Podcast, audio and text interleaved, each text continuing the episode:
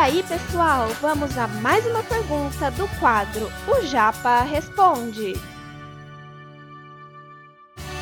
Você está ouvindo Redação Cast, o podcast para quem quer uma redação nota mil.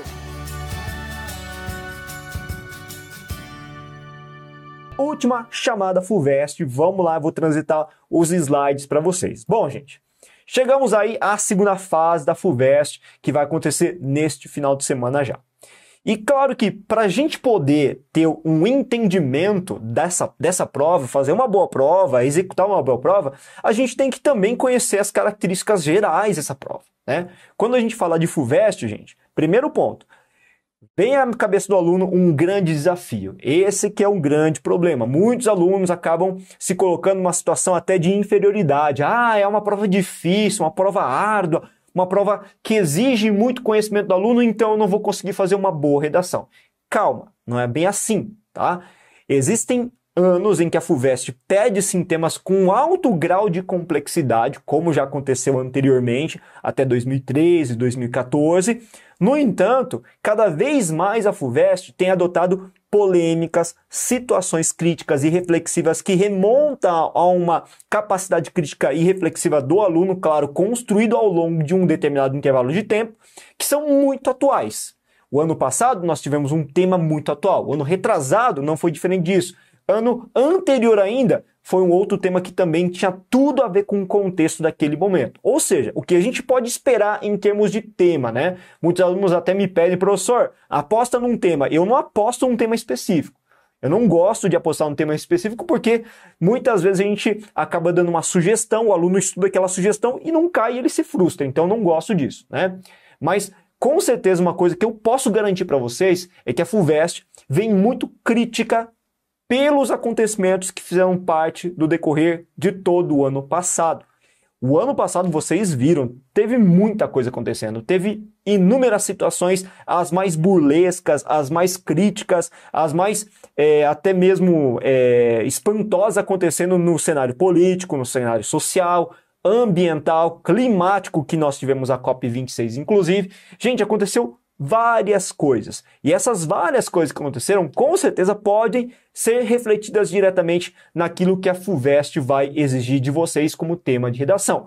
Um aluno crítico, analítico em, em relação aos acontecimentos que pautaram 2020. Então, 2021, aliás. Então, eles são muito bem criteriosos em relação à escolha do tema mais atual.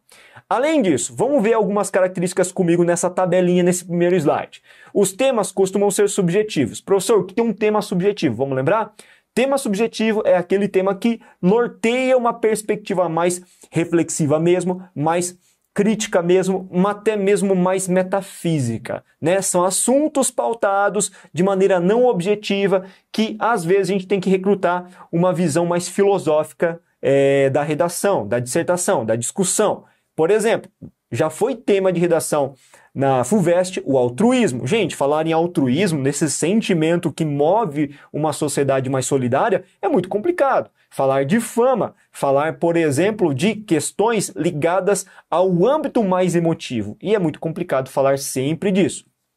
Mas, de novo, cada vez mais a FUVEST está pedindo temas mais reflexivos associados às visões contemporâneas, ao que tem acontecido de fato na atual conjuntura social brasileira.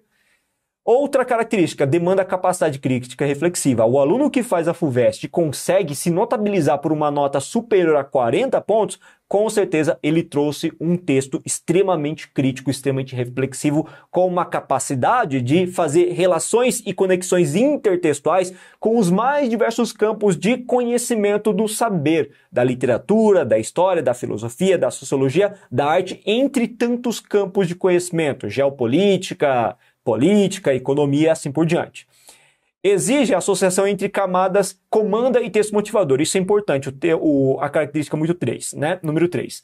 No Enem, vocês já viram recentemente o Enem, né? Inclusive teve uma edição que foi a, a edição para pessoas privadas de liberdade e a edição também que corresponde à reaplicação da prova. O Enem, ele dá uma comanda. E essa comanda ela teve que ser cumprida, né? Essa comanda ela faz parte de todo o processo de desencadeamento da redação que ela pretende avaliar em você em relação à fuga ou não do tema.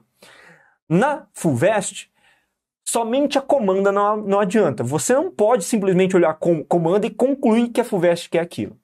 Por quê? Porque os textos motivadores, e aí eu vou ler o tópico terceiro e quarto ao mesmo tempo, os textos motivadores da FUVEST, juntos com a comanda de redação, é que vão nortear o seu direcionamento, o seu posicionamento.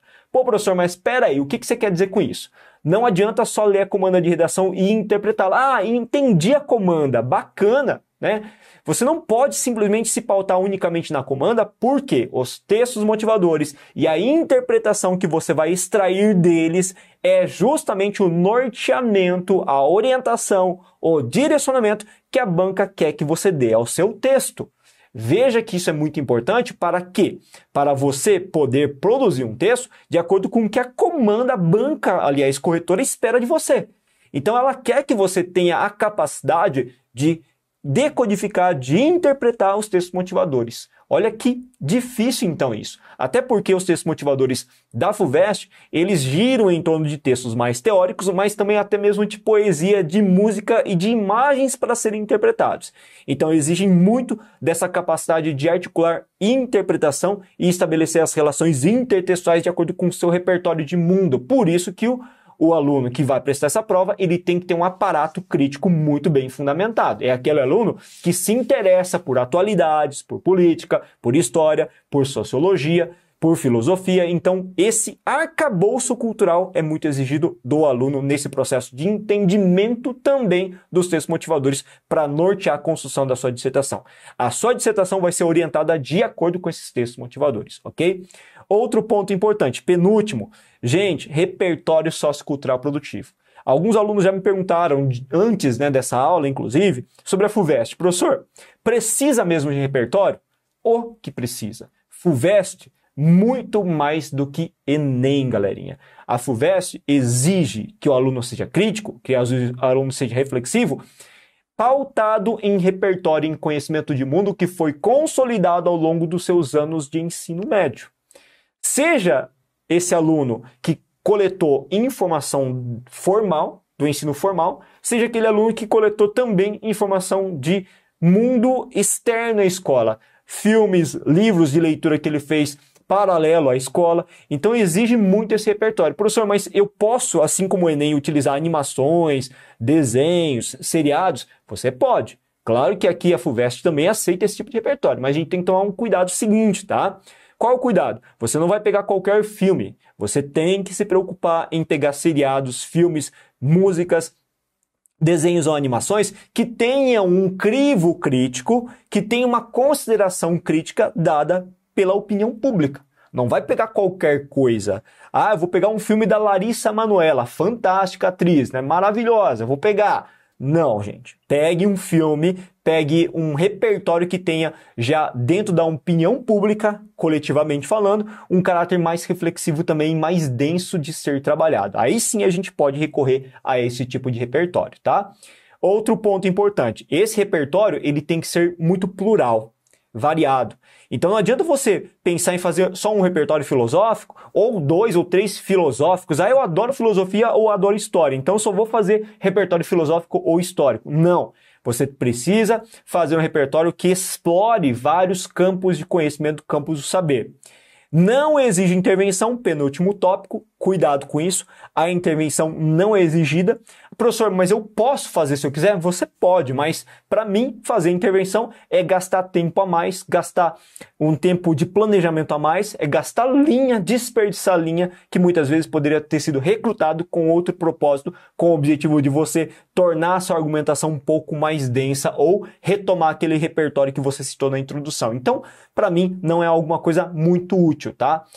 Outro ponto importante, eu não mencionei aqui, mas a FUVEST convencionalmente pede título. Cuidado com esse detalhe. Professor, mas espera aí. Eu vou ter uma folha de redação de 30 linhas e aí onde que eu vou enfiar, enfiar o título? Eu vou enfiar o título na primeira linha, vou perder uma linha? Não, gente. Normalmente a FUVEST faz o quê?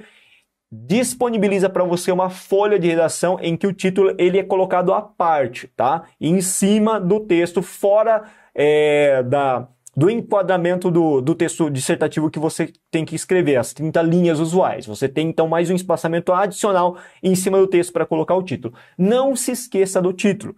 Títulos têm que ter que tamanho? O título tem que ser objetivo, direto e dar clara ideia do teor do seu texto e da posição do seu texto. Então, de pronto, ele é um elemento que antecipa todo o processo também de percepção do assunto e posição do seu texto, da sua dissertação. E por último, eu coloquei alto índice de autoria. Muita gente aí me pergunta, professor, o que é o índice autoral? A grosso modo, ser um texto autoral significa que o seu texto ele tem características peculiares suas que foram produzidos com um teor autoral, quer dizer, eu fiz esse texto, tem características minhas, tem um estilo próprio meu. Quando a gente lê um texto do Machado de Assis, tudo bem que eu estou falando de romance, crônica e conto, a gente reconhece de longe que é um texto do Machado de Assis. Eu sei, eu não posso não ter lido aquele conto, mas quando eu leio um conto, eu sei que é dele porque o estilo é inconfundível. Então esse seria o índice autoral, mas numa dissertação, para isso se consolidar, o que você pode fazer? Você pode duas formas. Uma, explorar repertório variável, diferente, tornar o seu texto realmente enriquecedor e diferente.